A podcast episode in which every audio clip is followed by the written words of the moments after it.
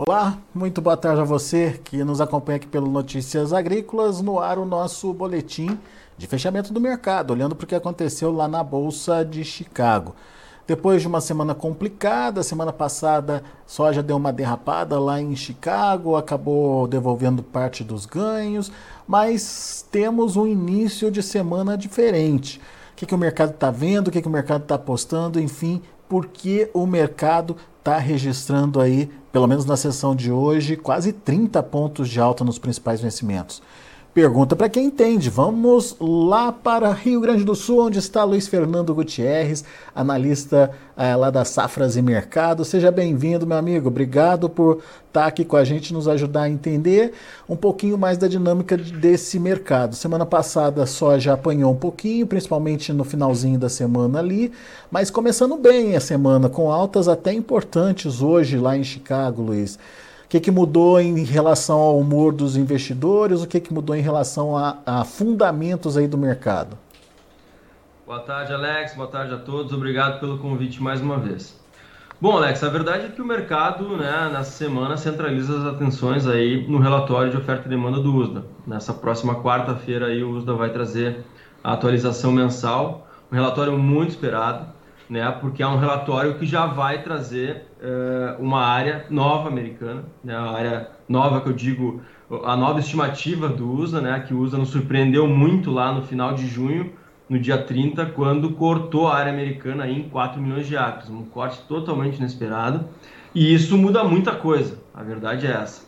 Né? Mas antes da gente falar da semana, na semana passada, Alex, o mercado teve realmente um, um, um, um ambiente um pouquinho mais negativo, por um lado fundamental também, né? Embora o mercado de alguma forma espere que esse relatório seja bastante autista, uh, não dá para esquecer que o clima deu uma melhorada nas últimas semanas, nos últimos dias. Né? O clima nos Estados Unidos está mais úmido, a umidade está chegando em, eh, em, praticamente todo o cinturão nos últimos dias. Os próximos sete dias, né, incluindo hoje, uh, devem ser mais úmidos, deve ser dar uma manutenção nessa umidade um pouco mais ampla nos Estados Unidos.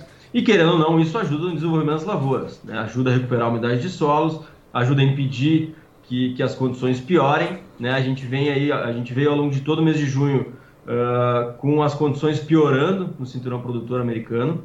O relatório da segunda-feira passada, uh, essa piora aconteceu, mas foi menor. Né? A gente vinha aí em média com 3 pontos percentuais de piora aí nos índices nacionais de, de boas ou excelentes condições uh, ao longo uh, da, de junho e na semana passada a gente teve só um ponto percentual de piora. Querendo ou não, é, é uma piora bem menor, o que indica que as lavouras não estão se deteriorando tanto, né? Obviamente amparadas por esse clima um pouco mais favorável. E como os próximos dias também vão ser um pouco mais favoráveis, o mercado aproveitou para corrigir um pouco aquele movimento de alta mais forte, né, iniciada principalmente depois do relatório do dia 30. Né? Então, a gente tem o um relatório de, de, de, de, condições lavouras hoje ainda, daqui a pouquinho. Né?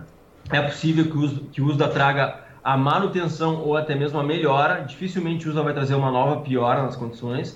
Então, querendo ou não, isso, isso é algo, algo positivo para as lavouras e negativo para Chicago. Mas, como eu falei, nessa semana o mercado olha basicamente para o relatório de oferta e demanda dessa quarta-feira e tudo indica que vai ser um relatório muito altista. Então o mercado antecipa isso. Uh, e o porquê disso? Porque, primeiro, o USDA vai confirmar uma área né, que ele trouxe lá no dia 30 de 83,5 milhões de acres, bem menos que os 87,5 estimados inicialmente, e só em tirar esses 4 milhões de acres aí o USDA, uh, uh, o potencial produtivo americano já reduz em pelo menos 5 milhões de toneladas. Então a, a grande questão é que a gente não fala mais da possibilidade de uma safra recorde nos Estados Unidos. Essa é a verdade. E sem contar essa, esses problemas climáticos de junho. Querendo ou não, por mais que o clima tenha melhorado nas últimas, nos últimos dias, uh, as condições pioraram ao longo de junho. Então não faz sentido o uso, o uso manter a produtividade média esperada uh, que ele divulgou lá em maio, lá, lá em junho, desculpa. Né? Nesse relatório de julho ele vai ter que atualizar essa produtividade e tudo indica essa produtividade tem que ser menor, porque as lavouras pioraram ao longo do tempo.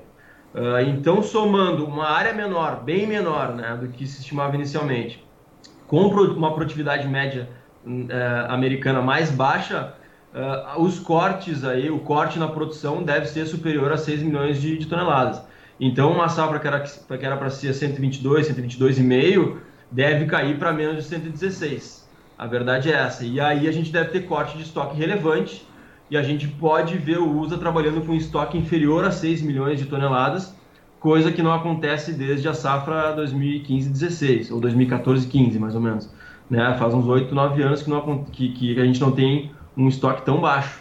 E tudo isso é autista, né, Alex? Não tem como ser diferente. Então, salvo alguma grande surpresa do USDA, é, o relatório tende a ser bastante autista, né? E eu entendo que o ambiente no mercado agora, né, é, é diferente de, de um mês atrás ou de dois meses atrás, quando a gente ainda tinha uma possibilidade de safra recorde nos Estados Unidos.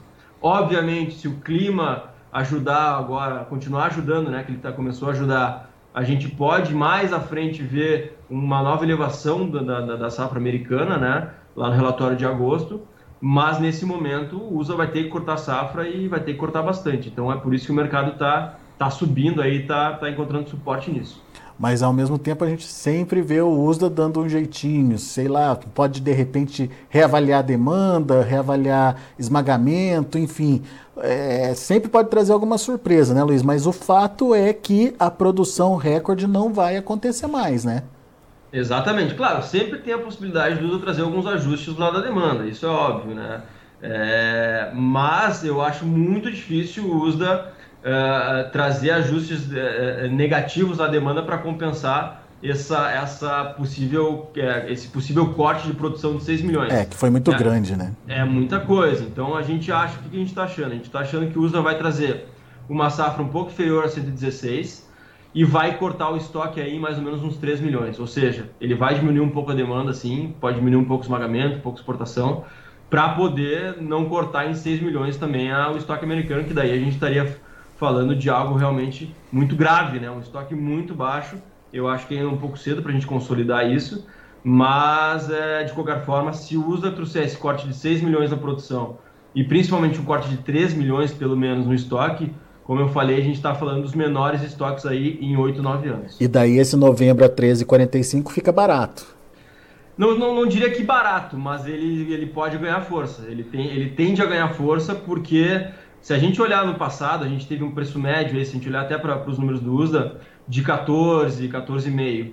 É, o estoque seria, seria menor. Então, no mínimo, 14, 14,5 a gente teria aí no lado, uh, né, na, com, com, com, como objetivo para a safra, safra nova americana, para os contratos da safra nova, porque os estoques vão ser menores que no ano passado. Isso tudo, eu estou falando, caso o USDA confirme essa sim, projeção, sim, sim, naturalmente, né? Uhum. E caso essa, essa projeção se consolide mais à frente mas realmente o mercado está num ambiente positivo agora. Antes o mercado, né, Chicago apontava mais para baixo, né, rumo aos 11 dólares ali, caso a gente colhesse uma safra recorde nos Estados Unidos. Agora a gente pode deixar para trás esses 11 aí, pelo menos nesse curto, médio prazo até o final do ano, e começar a falar em 14 ou 15 dólares por, por bushel aí nas contratos da safra nova. Boa, Luiz. Bom, uh, diante desse cenário ainda a ser definido lá em Chicago e essa tendência positiva, obviamente dependendo do relatório do USDA, é, como é que você está vendo a comercialização aqui no Brasil, Luiz? Andou bem, andou bem. É, fazia tempo que a gente não via uma, uma, uma, um avanço tão, tão bom assim, tão forte na comercialização interna no Brasil.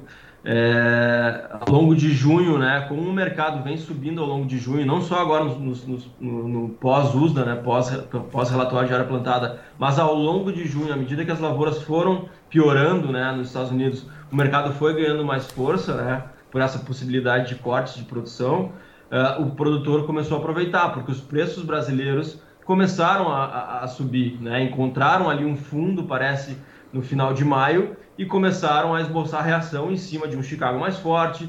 O câmbio não ajudou muito, mas querendo ou não, ele parece ter encontrado um fundo de curto prazo. Até agora ele está trabalhando mais próximo de 4,90, o que acaba ajudando também. Os prêmios que poderiam estar mais pressionados né, por Chicago ter subido, parece que também estão esboçando alguma reação, exatamente porque no segundo semestre a gente tem menos oferta disponível de soja. Então isso querendo ou não ajuda no ambiente dos prêmios. Então somando principalmente prêmios de Chicago aí em níveis mais favoráveis, uh, isso trouxe um ambiente mais favorável para os preços internos. Os preços acabaram subindo nos últimos dias.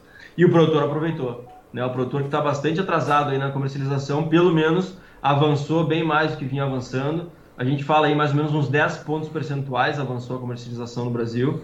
A gente está falando hoje, até com dados atualizados, Uh, recentemente a gente lançou na, na, na sexta-feira agora, Alex, a gente está falando de 66% da safra brasileira comercializada. Uh, ainda está atrasado, né? tá, a média para essa época do ano é 79, mas pelo menos esboçou uma reação aí andando 10 pontos percentuais de um mês para o outro. Então, o, o, ponto positivo aí do mercado interno é que os preços esboçaram uma reação e os produtores começaram a aproveitar esse ambiente um pouco mais favorável. Muito bem.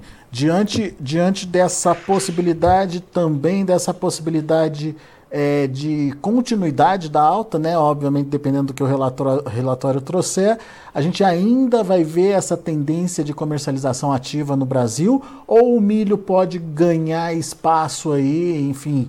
É, tem um embate entre milho e soja que está se projetando já, né, Luiz? Principalmente com o avanço da colheita do milho. E o que, que deve ser a preferência de venda, na sua opinião aí?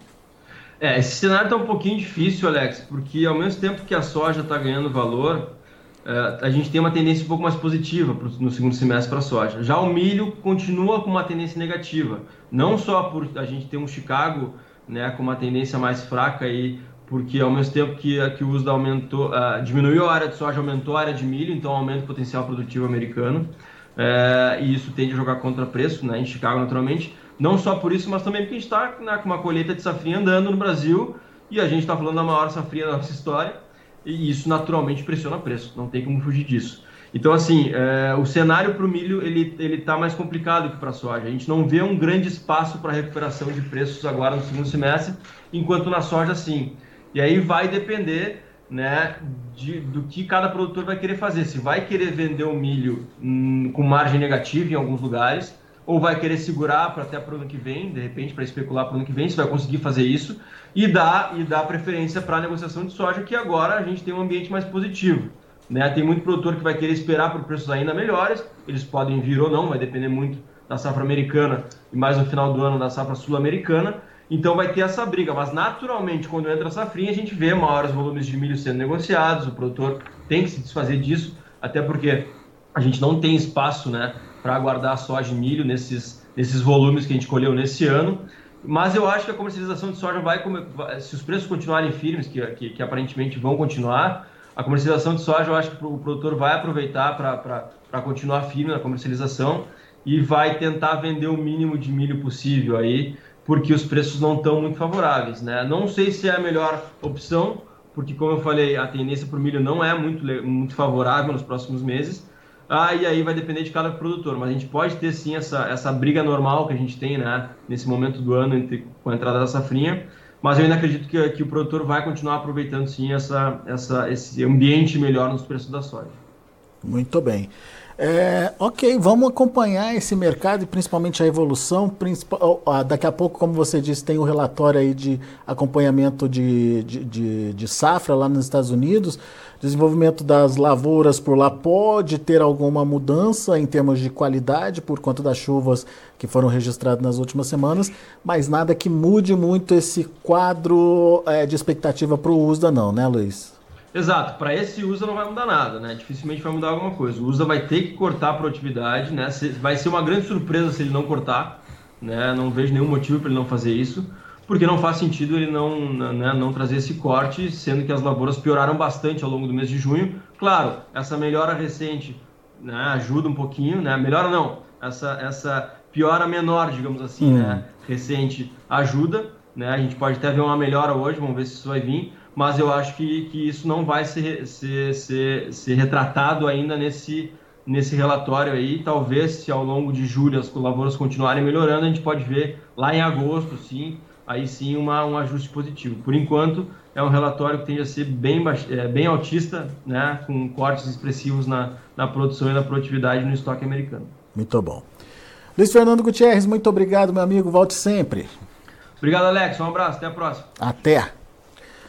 Tá aí, análise das safras e mercado aqui pra gente. Uh, oportunidade de comercialização vinda aí com o próximo relatório do USDA.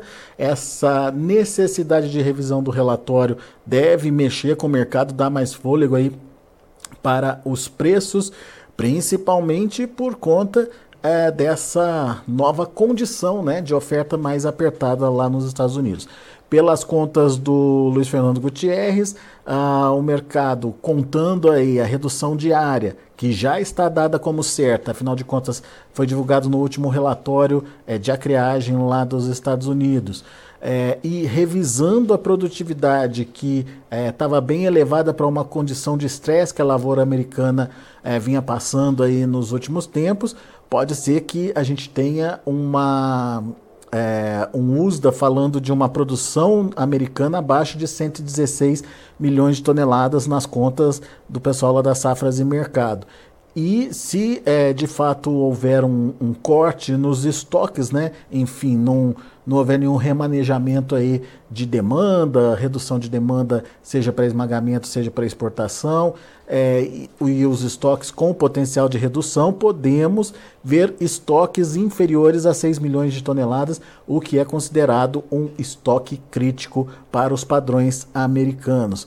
Ou seja, os atuais 13 dólares e 45 é, centes uh, por uh, bushel lá para novembro estariam aí é, necessitando de ajustes.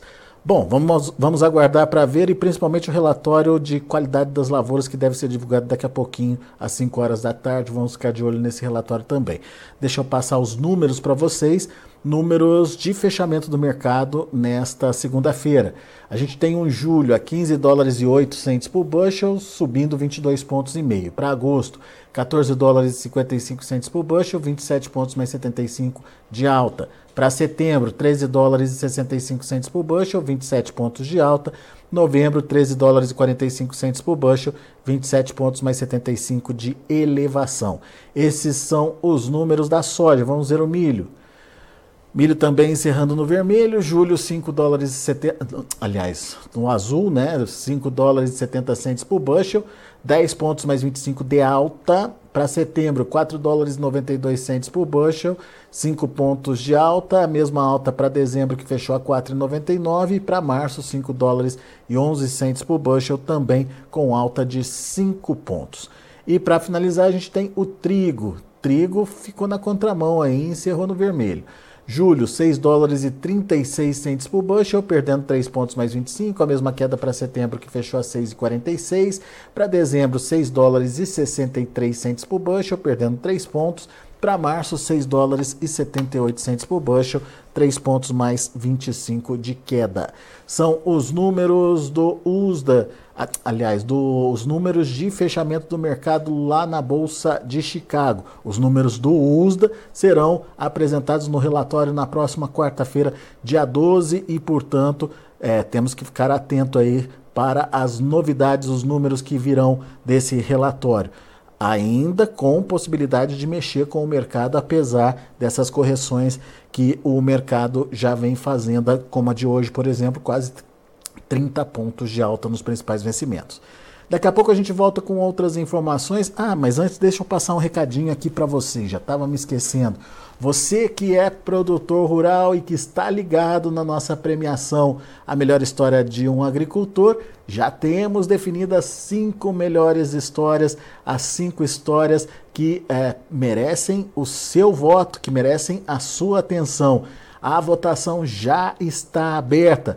Para ir até a votação, você pode usar esse QR Code que está na sua tela. É só apontar o celular aí é, para esse QR Code que você automaticamente vai ser é, levado ali para a tela de votação e já pode fazer a sua votação, é, escolher a sua história preferida.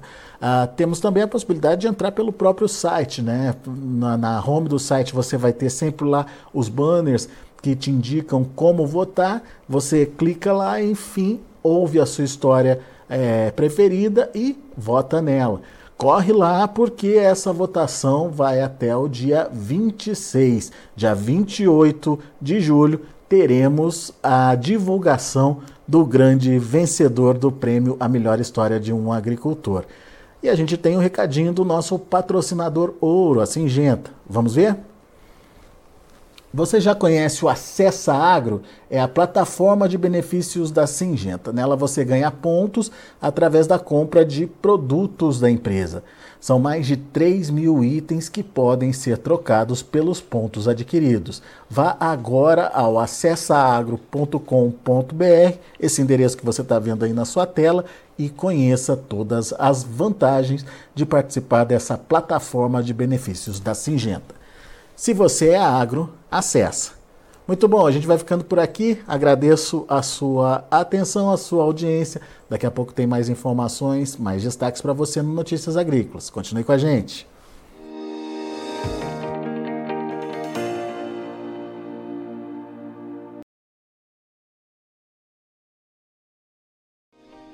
Se inscreva em nossas mídias sociais. No Facebook, Notícias Agrícolas. No Instagram, arroba Notícias Agrícolas e em nosso Twitter, arroba Norteagri. E para não perder nenhum vídeo, não se esqueça de nos acompanhar no YouTube e na Twitch Notícias Agrícolas Oficial.